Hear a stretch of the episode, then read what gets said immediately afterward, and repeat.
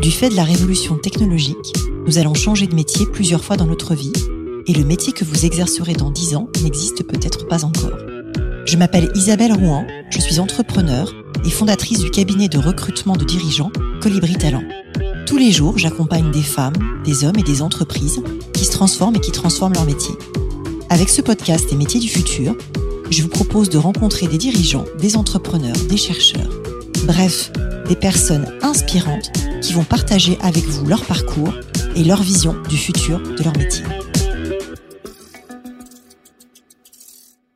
Bonjour à toutes et tous et bienvenue dans le podcast Les métiers du futur. Aujourd'hui, je reçois Mariella Bestoujeff, qui est directrice de l'innovation au 104. Alors Mariella, vous êtes diplômée de l'EDEC, vous avez commencé votre carrière dans l'automobile auprès des marques Citroën et Peugeot, puis vous vous orientez vers la gestion de projet, les métiers du design et plus particulièrement la production d'œuvres interactives et transmédia. Vous êtes depuis presque trois ans la directrice de l'innovation du 104 Paris, qui est un établissement artistique de la ville de Paris, un lieu d'art, de culture et d'innovation. Bonjour Mariella et bienvenue dans le podcast Les métiers du futur. Bonjour et bienvenue au 104. Merci de nous accueillir ici. Je suis honorée de visiter un lieu de culture par ces temps euh, pré-post-confinement. En tout cas, c'est chouette de pouvoir être reçu entre professionnels, donc ça fait du bien. La première question que j'avais envie de vous poser, c'est qu'est-ce qui vous a donné en fait envie de basculer d'un secteur que j'imagine un peu traditionnel, qui est celui de l'automobile, vers euh, des sujets de design, d'innovation euh, dans le milieu de la culture? Ben, j'ai toujours été passionnée par les arts, la création, la créativité. Et en fait, c'est un travail de longue haleine de pouvoir rejoindre mes passions et euh, de pouvoir y travailler. Donc la bascule a été progressive et c'est pas facile en fait quand on vient d'une école de commerce ou quand on a travaillé justement dans un grand groupe automobile de passer et d'arriver à travailler dans le secteur culturel. Mais c'est possible. Comment vous avez fait du coup? Vous êtes allé par petits pas, par itération euh? Ce qui m'a permis en fait d'entrer dans cet univers, euh, c'est d'abord de travailler dans le théâtre d'entreprise. Donc finalement, c'est comment on peut utiliser les techniques du théâtre pour euh, les mettre au service de l'entreprise. Donc travailler avec des comédiens, des metteurs en scène. Et puis je me suis aussi formée autour de l'entrepreneuriat culturel. Ça, ça a été quelque chose de, très important. Et surtout, j'ai créé une entreprise, Fictionniers, on en, parlera peut-être euh, tout à l'heure. Et par ce biais-là, petit à petit, j'ai commencé à, Mettre à pied dedans Voilà, mettre un premier temps, commencer à flirter avec le secteur. Mais c'est vraiment un secteur qui est difficile d'accès quand on vient pas euh, de cet univers-là. Mais euh, quand on est obstiné, passionné, on y arrive. Donc c'est possible. Vous dirigez aujourd'hui le 104 Factory, qui est un incubateur de start-up culturelles et créatives. Je me demandais, c'est quoi une start-up dans le monde de la culture? Est-ce qu'il y a une façon un peu spécifique et particulière de les incuber? Alors oui, je pense que entreprendre, être innovant dans le champ des industries culturelles et créatives, c'est particulier. D'ailleurs, la plupart des femmes, euh, des hommes et des équipes qu'on accompagne, ils ont du mal à se reconnaître dans la terminologie start-up, parce que c'est vrai qu'on a beaucoup de créateurs, de créatifs, des profils très différents. Ils se reconnaissent dans quel mot du coup? Ils préfèrent les entrepreneurs culturels et créatifs. Voilà. C'est des jeunes entreprises euh, innovantes qui euh, développent des produits, des solutions innovantes dans des champs très très variés et elles ont une typologie qui est très particulière parce que on n'est pas dans la fintech, dans les tech, on est vraiment dans des projets euh, atypiques portés par euh, des équipes singulières qui résistent dans un moment où nos secteurs, euh, le secteur culturel, le secteur événementiel, le secteur touristique, est extrêmement touché par la crise sanitaire. Bah, c'est ça qui est intéressant aussi dans le podcast, que je voulais absolument avoir justement au micro des gens qui sont euh, impactés par cette crise pour voir comment vous envisagez la résilience. Vous avez employé le mot de résister. Comment ça vous impacte et du coup comment vous procédez au 104 Factory pour rebondir et avoir un effet d'entraînement malgré le contexte 2020-2021 qu'on sait particulier, particulièrement compliqué pour les métiers de la culture et de l'événement? Pour accompagner les entreprises qu'on soutient et qui sont dans nos murs et qu'on accompagne, on a euh, mis en place euh, des exonérations de forfaits d'accompagnement et de charges pour justement, dans un moment qui est extrêmement complexe pour elles, euh, ne pas alourdir cette, les aider tout simplement. On a beaucoup travaillé sur toutes les aides, les financements qui sont mis à disposition, mais surtout les décrypter pour euh, leur donner l'information et plus les réconforter. Je pense que encore plus, quand on décide de, de créer une entreprise, on a besoin d'être écouté, on a besoin d'être accompagné, mais on a surtout besoin de soutien et de dire allez, on continue, on y va. Et on a pas mal de témoignages d'entrepreneurs qu'on a accompagnés ou qu'on accompagne actuellement, et c'est ça qui valorise le fait d'être dans un écosystème hyper euh, créatif, culturel. Et même si aujourd'hui on n'accueille pas du public, on a encore beaucoup d'artistes qui sont dans nos murs, qui sont en train de travailler. On fait encore pas mal de présentations aux professionnels. On peut pas accueillir le grand public. Et toute cette dynamique, elle est là, elle est présente. Et ça, c'est essentiel quand on est nous-mêmes euh, créateurs d'un projet entrepreneurial. On a besoin aussi de se sentir pas seul, de se sentir entouré et de se sentir encouragé, accompagné. Donc vous amenez ce soutien-là. Après, moi, j'avais envie d'interroger un peu quel est votre modèle économique euh, au 104 Factory. Vous avez parlé à un moment d'un forfait.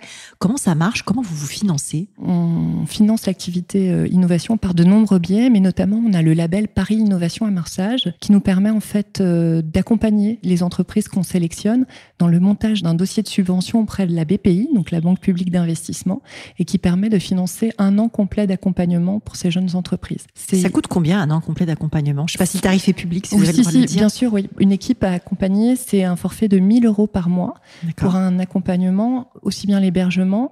L'accompagnement, il couvre pas mal de volets. Ça, c'est pour une équipe qui peut aller de 2 à 5 personnes et de 1200 euros quand c'est dans un local euh, fermé, dans un bureau fermé. Là, à 1000 euros, on est sur des open space. Je disais que ce forfait, il comprend tout l'accompagnement qu'on met en place, les ateliers, les sessions de coaching, euh, les ateliers de pratique artistique. On fait aussi de la pratique artistique avec des entrepreneurs et c'est très, très intéressant.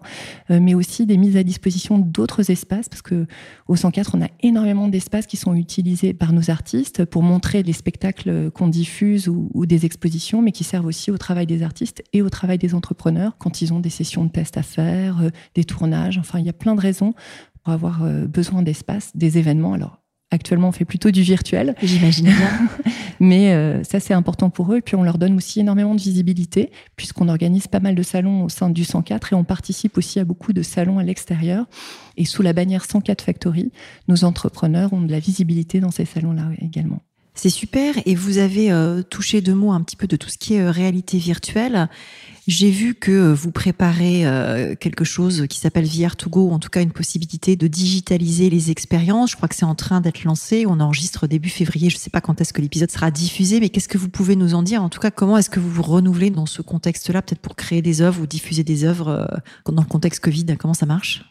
Alors, VR2Go, c'est une expérience qu'on va lancer dans quelques jours. On a commencé à tester le concept auprès de la presse, qui est assez euh, enthousiaste à l'idée. Et là, on a déjà 90 réservations euh, sur notre site internet. Qu'est-ce que c'est? C'est le concept de louer des casques de réalité virtuelle avec des contenus, huit contenus différents, immersifs, où l'art, le spectacle sont à l'honneur. On a la possibilité de louer un casque pendant 48 heures et de pouvoir euh, faire des expériences depuis, chez soi en fait. Du coup, c'est depuis son canapé. Depuis son canapé. Covid proof, c'est safe. C'est safe, il n'y a pas de problème, mais c'est surtout impressionnant parce qu'on se retrouve à voyager sur la Lune, sur Mars. On va euh, traverser, accompagner enfin, une ascension de, de l'Everest où on va se retrouver au cœur d'un spectacle de danse contemporaine. Donc, c'est des expériences qui sont assez singulières.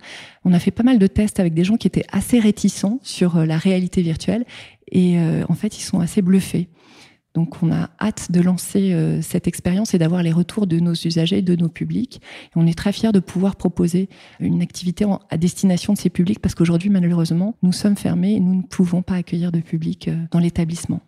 Comment, ça, comment vous avez produit ces, ces œuvres-là? Comment, Techniquement, comment ça se passe? En fait, c'est un concept qui a été imaginé par le Centre Phi, donc un Centre Phi qui est un lieu au, Québec. Je ne sais pas si vous le connaissez. Non, je ne connais pas. Euh... Mais je le mettrai, je vais, je vais enquêter, je le mettrai dans les notes du podcast du coup.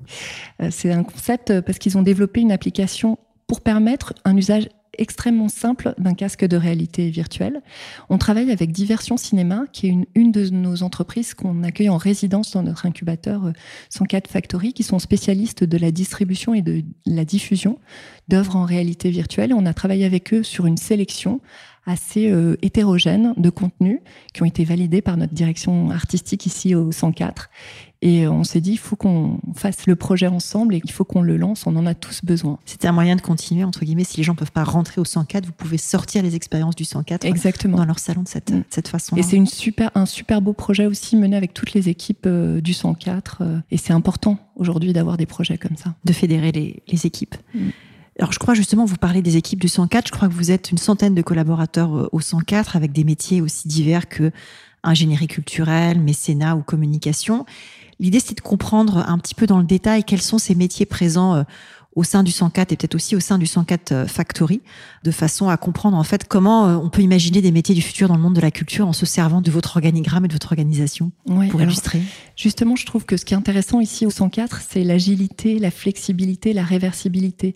Donc au-delà de l'organigramme et de toutes les fonctions qui peuvent exister, ce qui est fou, c'est qu'on est au sein d'équipes qui sont extrêmement agiles. Au sein du 104, on a des événements professionnels, on a des commerces, on a des artistes, on a des entrepreneurs. Donc c'est cette capacité à pouvoir travailler avec tout un tas d'interlocuteurs qui sont extrêmement différents. Les enjeux euh, dans le monde de la culture, c'est essentiel de se dire aujourd'hui, il faut qu'on soit prêt à s'adapter, avoir cette flexibilité, cette agilité pour pouvoir se transformer en permanence parce qu'on est un secteur qui est en mouvement, qui est organique, qui évolue. Et dans tous les profils des personnes qui travaillent ici, c'est d'abord des passionnés. Euh, ils travaillent énormément, ils sont fous de la programmation. Quelque chose qui nous relie tous aussi, c'est le projet du 104, cette mission d'être un lieu complètement ouvert.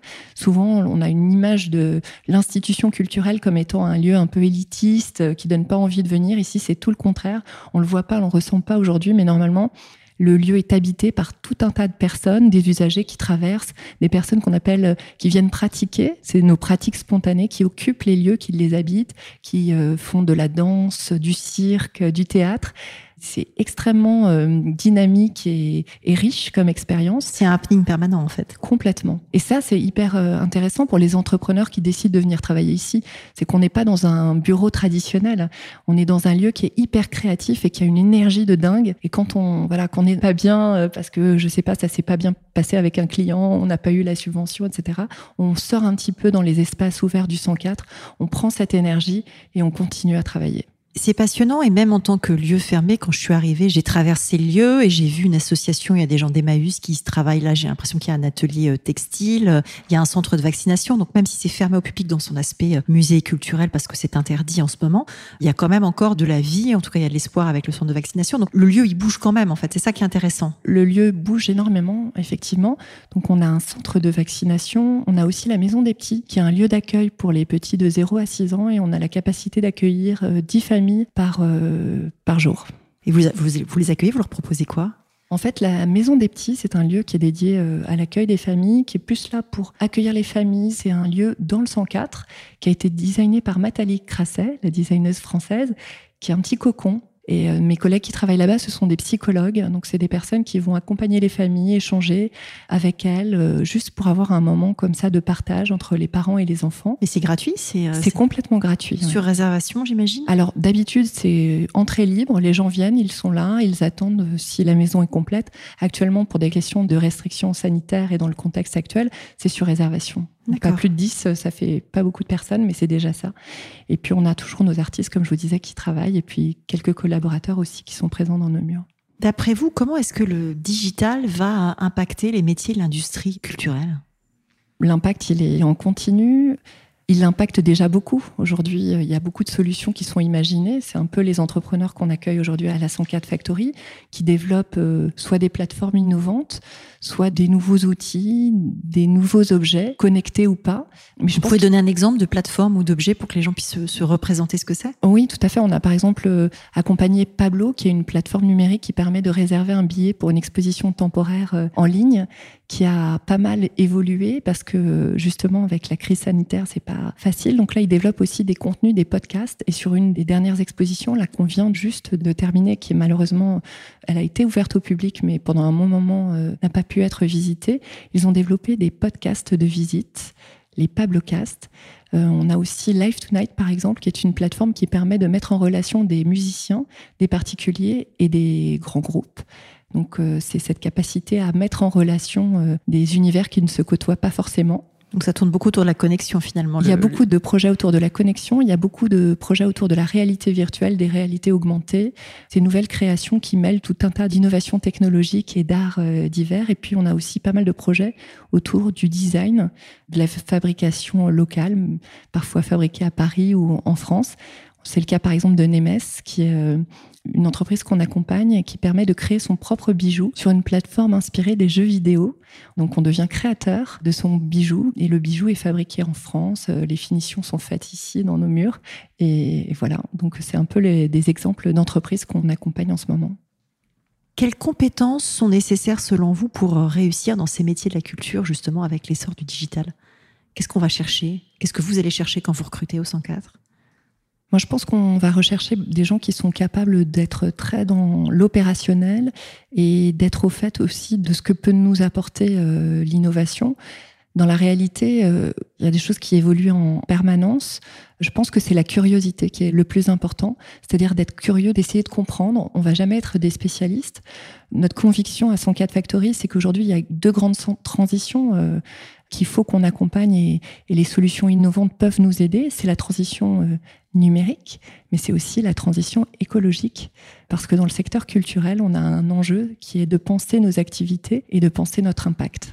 Et comment vous faites ça? Comment vous pensez la culture en zéro carbone et en impact euh, positif On pense, on réfléchit. On est ici, on, 104 Factory, c'est aussi un laboratoire. On est en train de monter un beau projet d'accompagnement, un nouveau programme qui s'appelle Culture Impact. Là, on est aux prémices euh, du, programme. On a d'abord beaucoup questionné des entrepreneurs en transition et en impact.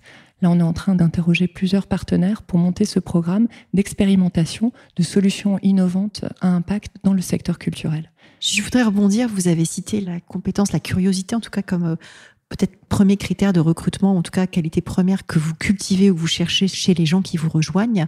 C'est intéressant parce que c'est quelque part une compétence de savoir-être. Est-ce que vous recrutez en particulier sur les savoir-être? Est-ce que vous cherchez quand même des savoir-faire? Comment se crée l'équilibre entre ces deux grands types de compétences, on va dire? Le 104 est une grande école. On voit beaucoup de gens qui viennent au 104, qui se forment, qui vont ailleurs après. C'est un formidable lieu, un peu unique au monde. D'ailleurs, on a beaucoup de visites de l'étranger, de délégations qui viennent nous voir. Vous parliez tout à l'heure de nos activités d'ingénierie culturelle. Aujourd'hui, de plus en plus, on va accompagner des acteurs en France, mais aussi à l'étranger, sur euh, la création de nouveaux lieux de culture. La place de l'innovation aussi est importante. Donc, on va chercher des compétences euh, diverses. Je pense que c'est un équilibre toujours entre euh, des compétences techniques et des compétences relationnelles et une envie aussi. Je pense qu'il y a ce désir d'être dans un lieu particulier, un lieu culturel. Vous avez parlé du lieu. Est-ce que je peux vous demander de le décrire et de décrire le projet du 104 quand ça s'est créé, je crois, il y a plus d'une dizaine d'années, parce que je ne sais pas si tous nos auditeurs le, mm. le connaissent. Est-ce que vous pouvez en raconter la, jeunesse? C'est une halle absolument immense dans le 19e à Paris. Est-ce que vous pouvez essayer, alors c'est pas du tout radiophonique ou podcastique, mais de partager cette vision du lieu? Alors je pense que c'est un lieu euh, qui est très particulier, qui est un lieu qui va accueillir l'émergence, l'émergence à la fois artistique, l'émergence euh, entrepreneuriale, on en a pas mal parlé euh, ensemble. C'est aussi un lieu pluriel, parce qu'en fait, tout un tas d'art va être représenté, aussi bien la photographie, les arts visuels, la danse, le théâtre. Je vous parlais d'émergence, là, euh, on vient de finir un festival qui s'appelle Impatience, et en fait, on est tous dans un état d'impatience. C'est un festival qui permet à de très jeunes compagnies d'être vues par des professionnels, par des journalistes. Aujourd'hui, c'est les seules personnes qui ont pu voir ce festival. Et je pense que c'est ça qui définit le, le 104. C'est une plateforme où il va y avoir pas mal de rencontres, de projets, et qui va évoluer en permanence pour accompagner, faire grandir des talents, qu'ils soient artistiques, que ce soit des entreprises ou que ce soit des collaborateurs. C'est génial cette idée de faire grandir et du coup, tout Covid mis à part, bien sûr, comment est-ce que le milieu de la culture grandit aujourd'hui? Est-ce qu'il y a des entreprises qui recrutent? Est-ce que vous vous recrutez? Alors, je sais que le contexte est compliqué, donc c'est une question qui est forcément pas pas évidente. Mais quelle lumière au bout du tunnel on peut partager peut-être avec les, les, auditeurs passionnés de culture et qui ont envie de travailler dans ce dans ce secteur-là? Moi, j'ai envie de leur dire créer des entreprises et venez à l'incubateur. Mais c'est vrai que c'est un formidable tremplin pour avoir accès euh, au secteur culturel. Je connais pas mal d'entrepreneurs qui ont commencé par monter une entreprise culturelle, qui n'ont pas continué dans ce projet entrepreneur. Qui en vivent pas forcément, on peut appeler un chat un chat. Ouais, qui n'en vivent pas forcément, mais qui ont rejoint des grandes institutions culturelles. C'est un bon moyen d'entrer aussi dans le secteur. Donc euh, aujourd'hui, je pense que dans le milieu culturel, et actuellement, il n'y a pas forcément énormément de recrutement. En revanche, il y a beaucoup de besoins et euh, il y a beaucoup d'opportunités dans la création de solutions innovantes pour la culture. Donc du coup, rentrer par l'entrepreneuriat culturel et par le fait de créer sa boîte ou sa solution, c'est un bon moyen de se faire connaître et peut-être derrière d'être embauché. C'est ça qu'on se dit. Oui, mais en plus, il y a plein de choses à imaginer et beaucoup d'emplois à créer. Depuis votre poste du coup de dirigeante du 104 Factory, qu'est-ce que vous voyez aujourd'hui comme changement sur les métiers liés à la technologie. Au-delà du, simple aspect culturel, qu'est-ce que ça change très concrètement dans les métiers? Bizarrement, avec cette crise, quand on travaille dans le secteur culturel et qu'on pensait télétravail, c'était quelque chose qui était complètement euh, inimaginable. Inenvisageable. Et, et aujourd'hui, on voit que c'est possible. Alors, bien évidemment, sur tous les postes, ça ne l'est pas.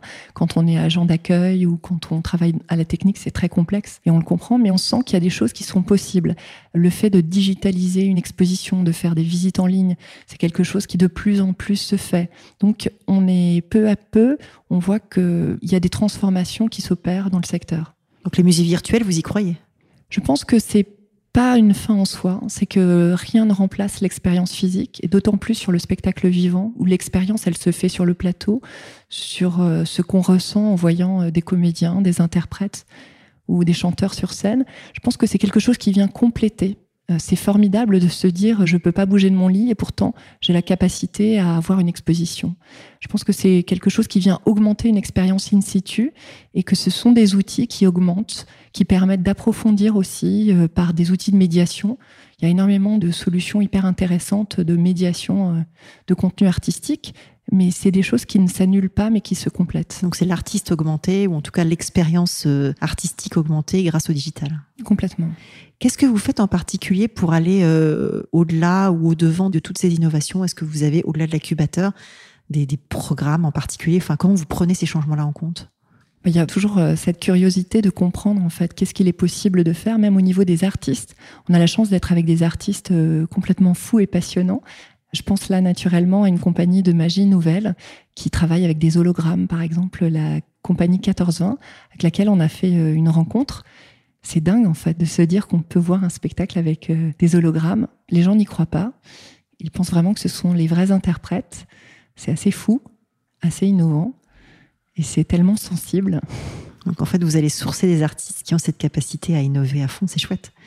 Je pense que c'est aussi le lieu qui fait que les artistes qui viennent ici, ce sont des personnes qui sont intéressées par le mélange et donc par l'innovation. Quel conseil vous donneriez à un jeune ou à une jeune pour préparer aujourd'hui son arrivée sur le marché du travail. On a parlé de l'entrepreneuriat pour rentrer dans le secteur de la culture. Est-ce que vous avez d'autres conseils à partager pour les plus jeunes? De faire euh, énormément d'expérimentation et d'expérience, d'oser, de tenter sa chance. Aujourd'hui, je pense que quand on est jeune, c'est pas facile de trouver un stage déjà, tout simplement parce que il y a moins d'opportunités de stage. Eh bien, entreprendre, effectivement, c'est un bon moyen de commencer. Si on n'a pas de place, il faut se la créer. Et de toute façon, on est dans un environnement, il va falloir inventer, euh, vous parlez des métiers du futur, il va falloir inventer ces métiers. Et finalement, plus on commence tôt à inventer son métier, euh, plus on a de chance de trouver le bon. C'est un joli euh, message pour conclure cette partie, on va dire, un peu formelle de l'interview, parce que moi, j'aime bien terminer sur des questions un peu plus personnelles. Et la première que j'ai envie de vous poser, c'est comment est-ce que vous conciliez la vie pro et la vie perso aujourd'hui dans votre carrière Alors, euh, pour moi, c'est très très important de concilier les deux. Bah, j'ai la chance de travailler dans un lieu et dans un secteur qui me passionne. Donc, euh, je rejoins un peu euh, ce que je vous disais au, début de l'entretien. C'est c'est pas mal en fait de travailler là où, où on se sent bien. Et puis se dire aussi qu'il faut garder du temps, du temps précieux pour être avec les siens et pour être bien avec soi-même. Du coup, est-ce que vous pourriez me décrire votre journée type? Il n'y en a pas. En a pas. Sans surprise, c'est une question que je pose régulièrement et je crois qu'aujourd'hui, 100% des interviewés du podcast m'ont répondu qu'ils n'avaient pas de journée type. et, en fait, c'est ça qui m'intéresse et qui me motive. Vous savez, il y a des gens qui... Euh, Qu'est-ce qui vous motive le matin? Qu'est-ce qui fait que vous vous réveillez, que vous avez envie de travailler? Eh ben moi, c'est le fait que je ne sais pas ce qui va se passer pendant ma journée, mais ce que je sais, c'est que je vais rencontrer plein de personnes et que je vais être surprise. Alors je sais ce qui vous fait lever le matin, mais qu'est-ce qui vous tient éveillé la nuit? Euh, bah, quand on a des enjeux, quand on a des appels à projets, quand on a voilà, j'aime bien me donner des objectifs et faire le maximum pour y arriver. Et puis le faire avec euh, un ensemble de personnes, surtout c'est ça qui est intéressant, d'être à plusieurs. Du coup, c'est quoi votre prochain projet? Je sais pas. bah déjà, je vous ai parlé de Culture Impact, ça va être un sacré beau projet. C'est pas mal, oui. Il est gros celui-là. Et puis on est assez content aussi là sur euh, dans l'incubateur, on accompagne, on, on, fait partie de Empower Her, qui est un programme euh, de d'empowerment pour les femmes. Dans le cadre du programme qui s'appelle Women Dare, qui est ouvert à toutes les femmes qui veulent devenir entrepreneurs, pas simplement dans les industries culturelles et créatives. Donc on va faire des bootcamps avec euh, les inspirantes, qui sont un collectif de femmes plutôt spécialisées dans l'ESS. D'accord. Ça, ça motive aussi beaucoup. C'est chouette. Donner du pouvoir aux gens, c'est fantastique. De quel succès vous êtes la plus fière? J'ai plein de fierté, mais euh, on a monté entre deux confinements Venise VR, un projet un peu fou de présentation d'œuvres en réalité virtuelle. Euh, ça s'est fait de façon un petit peu. Au départ, on n'y croyait pas trop et on a réussi à le faire. Et je pense que ça, c'est dans tous les projets. Tous les projets, au départ, ils, paraissent euh, impossibles.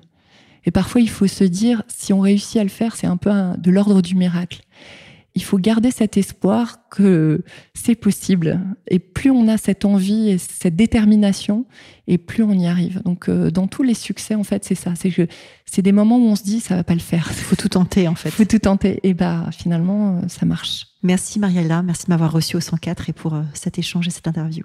Merci. À bientôt.